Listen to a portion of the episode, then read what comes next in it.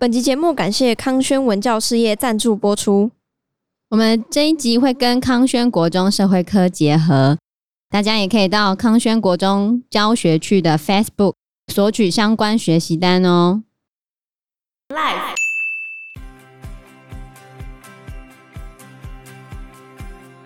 后来阿布阿里还有介绍一下海山平常喜欢吃什么？你觉得早餐他会吃什么东西呢？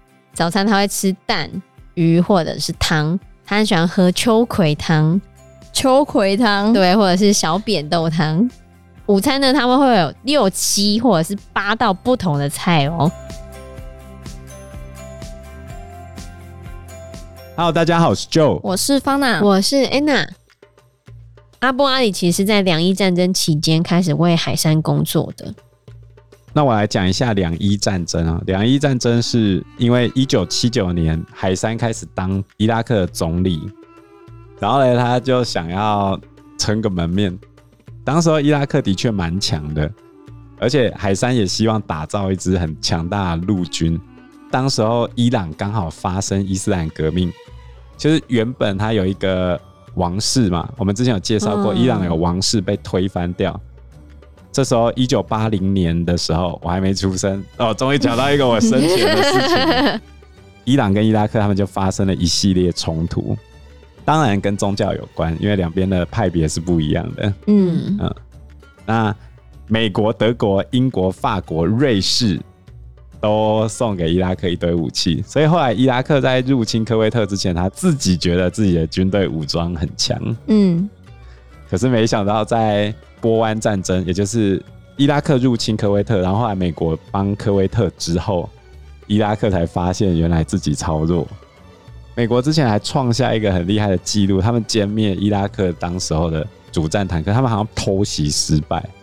那个偷袭战我有点忘记，反正总而言之，美国的战损是非常非常低的，几乎没有。美国没有爆掉任何一台坦克，而把海山派出来的坦克车全挂。海山没有料到会那么惨，因为他两伊战争的时候打的太好了，是吗？对，不过那是后面人家的帮助啊。是，没错啊。那两伊战争这时候呢，阿布阿里他都会跟海山一起去前线，因为海山会去前线亲自煮饭给士兵们吃。哦，可是、啊、海山会煮饭？对啊，对，但是。海山有时候会把饭煮焦，因为他常常跟人家聊天。用电锅、大桶电锅煮。他们没有大桶电锅。哦。就有时候海山跟军官多讲了几句话之后，或哪边有人请他摆姿势照相啊，就会把饭煮焦。然后他还有一次一边煮饭一边说话，把一公斤的盐巴都倒到锅子里面。一公斤。对，后来他就把这些烧焦或者是太咸的饭盛给士兵吃。这都是总统的心意呢，好惨啊！他最好不要有心。对啊，就他去前线的时候还带厨师，厨师是煮饭给海山吃，然后海山煮饭给士兵吃，所以我觉得蛮好笑的。然后里面有一次啊，就是他们要去打伊朗的军队，那个部队的伊朗人竟然反攻，因为伊朗的最高领袖何梅尼说服伊朗人说，只要你们是战死沙场的。即便生前不是伊斯兰教信徒，并没有恪守你的教条，死后你也可以上天堂。所以这时候的伊朗人在反攻的时候就特别的神勇，反正他们就整个冲啊杀啊这样子。然后那些伊拉克人都吓惨了，想说哦，怎么会突然反击的力道这么强？然后他开始落跑。这时候阿布阿里也是，他只是在后面帮忙煮菜的，然后赶快锅子丢了就赶快跑了。他本来就在想说。他丢下总统落跑，这样是不是太不 OK 了？嗯，但是有人就安慰他，跟他说：“你做的非常的好，你的工作不是拯救总统，那是总统侍卫的责任。我们的工作是煮饭。”可是他有锅子可以防弹。啊，这是他跟海山总统上前线的一些小故事。我觉得还是要帮忙一下总统啊，也许可以多得一些钱。金科知道吗？那个秦始皇不是有一次被暗杀，oh, oh, oh. 有一个荆轲刺秦王，嗯，知道啊。那最后那个荆轲不是冲上去砍秦始皇，一开始没砍中啊，后来荆轲又拿着剑继续追着秦始皇跑，嗯，最后是谁救了秦始皇呢？是他旁边的医生啊，挡了吗？不是，因为秦国规定上殿的时候不能带武器啊，嗯他没有得到命令，你也不能上殿。所以秦始皇那时候又很慌张，被荆轲追着跑嘛。那这时候医生把他的药箱拿起来，往荆轲身上丢啊，就把荆轲绊倒。然后旁边的大臣就叫秦始皇把剑拔出来，可是秦始皇当时候剑拔不出来，大家都喊着叫他把剑放到背后再拔出来。秦始皇最后就是趁着这个医生拿着药箱把荆轲绊倒的时候，才把剑背到后背上，然后拔出来，最后才杀死了荆轲。所以你看，你不要小看自己，那也是很刚好，他在那边吧？啊，对啊，所以厨师刚好在那边，厨师有菜刀哦。嗯，但是阿布阿里这时候是在称赞海山，因为后世一直有一些说法说海山从来都没有上过战场啊，他从来没有用一个军人的身份参加过任何一场战役。他都只是派别人出去而已。嗯，但是据阿布阿里的说法，就是这一次士兵们都在绕跑的时候，海山并没有跑，他挺过去。也许他腿软了，卡吧？我不知道。那不然就是阿布阿里对于海山评价不错，毕竟他给他这么多的薪水，然后又每年给他一部新车。如果这样子，我也对我的老板评价很好，他做什么事情都跟我无关。哦。他这边有一个非常重要的菜色呢，有稍微介绍到，就是海山最爱喝的汤。海山最爱喝的汤呢是提克里特的鱼汤。提克里特呢就是海山出生的地方，就是在底格里斯河的附近。这一道鱼汤只有海山的老婆赛吉达知道怎么煮。呃，他的老婆赛吉达。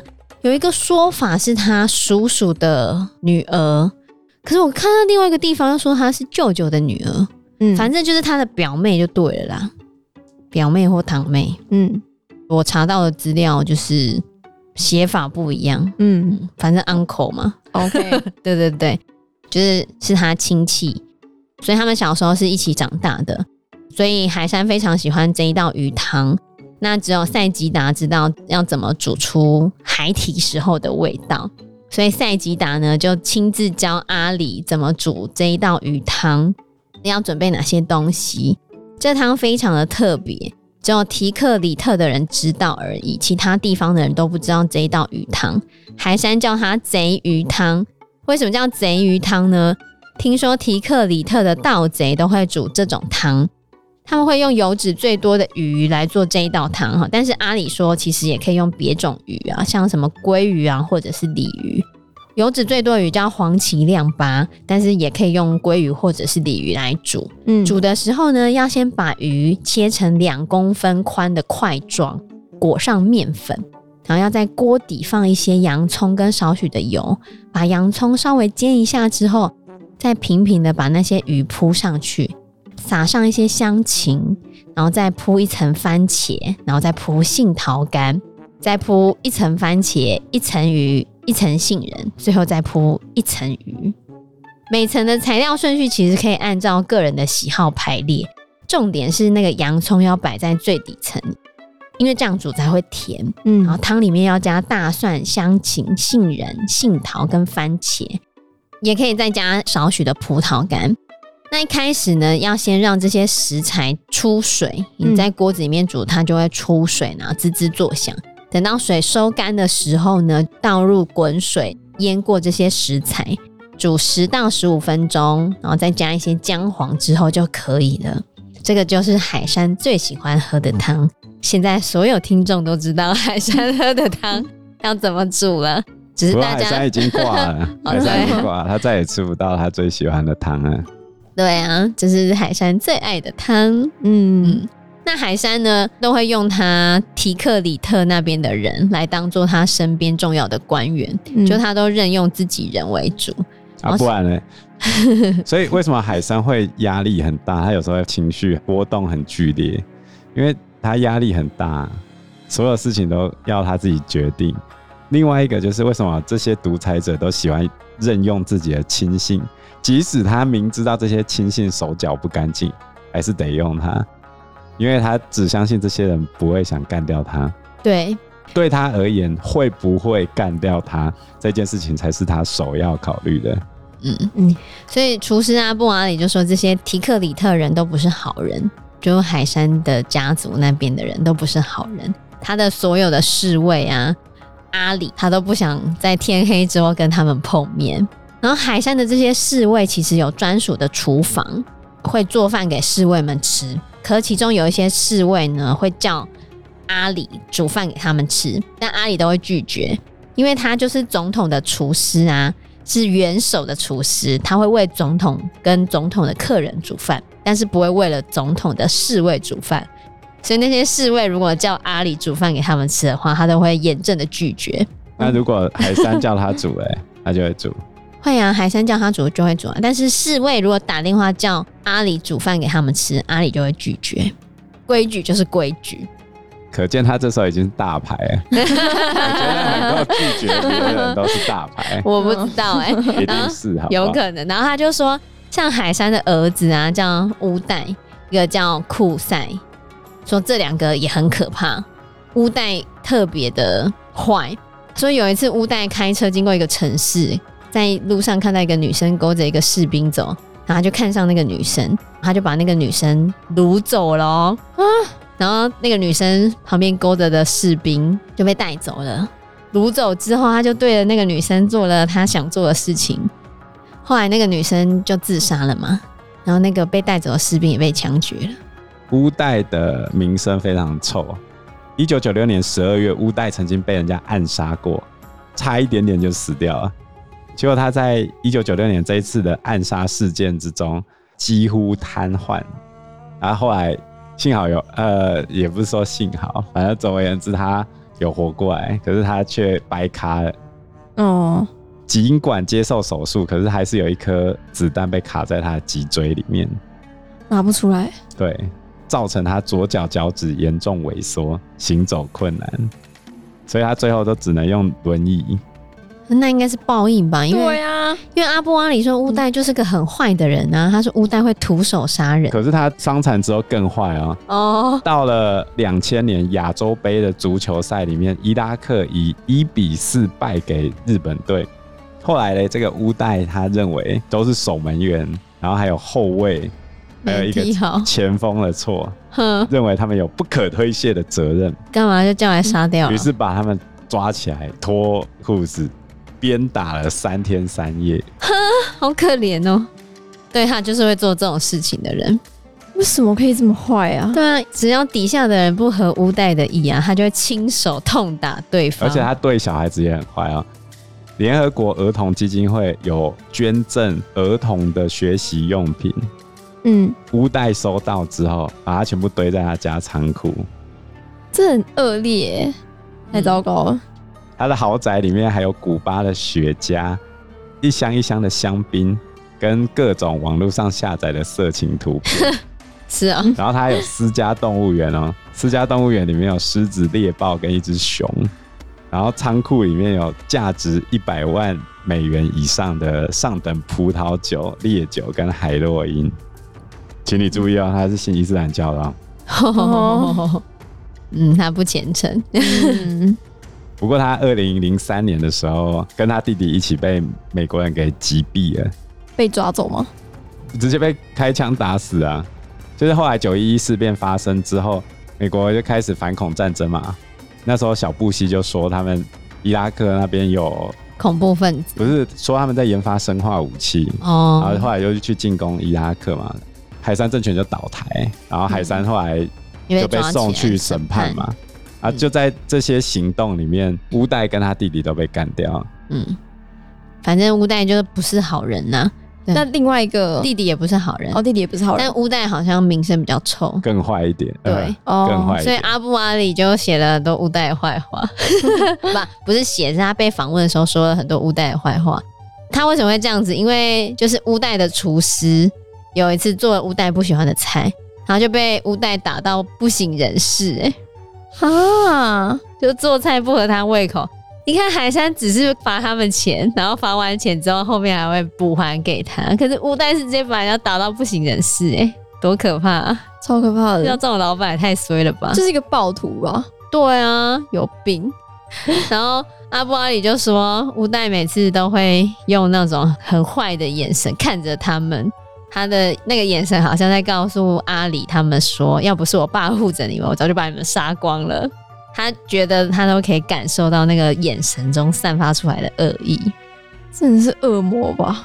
对啊，所以阿布阿里觉得这些提克里特的一整支宗族里面都不是什么好人，只有海山是好人。他真的对海山的评价蛮好的，因为，因为他是个，因为他对他们很好，对，因为他是个好老板。对啊，可是从库德族的角度来说，海山是个恶魔。但是我真的不知道是不是他下命令，这些东西很多都有歪曲。可是的确，他也造成了库德族人大量的杀伤。可是厨师不需要管那么多，所以他对海山的评价仅限于他们两个个人之间的关系，并不是我们要替海山平反什么的。嗯，那因为这个书的作者他是一个波兰人嘛，然后他只是去访问这个厨师，然后再把他的故事写出来。那这个作者他在伊拉克的时候啊，然后外出嘛，然后有问一下伊拉克人对于海山的看法。有一些计程车司机，他现在当时已经六十几岁了，他就说海山掌权的时候，他还是个毛头小子。他们就说，就是很多乘客都还蛮喜欢海山的。当时的巴格达有一半的年轻女孩都穿着迷你裙在街上走，然后他们的生活很像欧洲。可是现在呢，这些女生有一半都穿着伊斯兰教的衣服，全身都包得紧紧的，没有女生敢穿迷你裙出门，真是太悲哀了。嗯，想要看年轻女生的大腿，只可以上网看。这是宗教啊！如果看台湾的话，也是一阵一阵的。像大概十年之前，女生流行的是那种超短热裤，就是刚刚好那个连。屁股最下缘有时候会露出来的那种，你说屁股蛋吗？对对，可是现在比较少女生都穿这样，现在流行的是那个中间会露肚脐的 短版衣。对，而且就是作者他认识一个伊拉克的愤青文青呢、啊，嗯、就他们伊拉克的文青也说，嗯，我爸爸是海山时代的军官哎。那时候，不管有谁惹到海山跟他的儿子，都不会有好下场。像伊拉克这样的国家，只能靠铁腕统治，不然一切都会乱七八糟啦。就像现在，就是还是有一些人蛮缅怀海山时期的，就对了。有些人就觉得独裁政权的时候比较没那么乱，像我，像我奶奶有时候也跟我讲，以前都没那么乱啊，嗯，也没有在那个路上杀人什么的啊，也没有人就冲进你家里。我就跟我奶奶说：“No，绝对不是，因为以前新闻不能报，所以他都不知道。就好像中国之前疫情期间发生很多抗议事件，只要出了那个省就不知道啦。而且中国本地的民众在跨省之间流动，跟出国其实是差不了多少的、欸。你出一个省，你还要有暂居证、欸，哎，很麻烦哎、欸，对吧？他是这样控制人民的、啊，不然你以为早就大家都串联起来了，对不对？”所以都不太会知道其他省份发生什么事情，是吗？不太会啊，因为你的消息是控管。像我记得上个月吧，在东北有一个体育馆，哦、学校的体育馆屋顶塌掉，把女排的队员压死掉啊！而且这些女排很厉害，他们是打得很好的女排啊。这个消息其他省份的人都不知道啊，台湾才知道。而且他们还，而且他们还要求去看那个女排的爸爸妈妈不能有过激的情绪。不然你不准看你女儿，你小孩都被压死了，还不能有过激的情绪，真糟糕。嗯，那再来，后来阿布阿里还有介绍一下海山平常喜欢吃什么。你觉得早餐他会吃什么东西呢？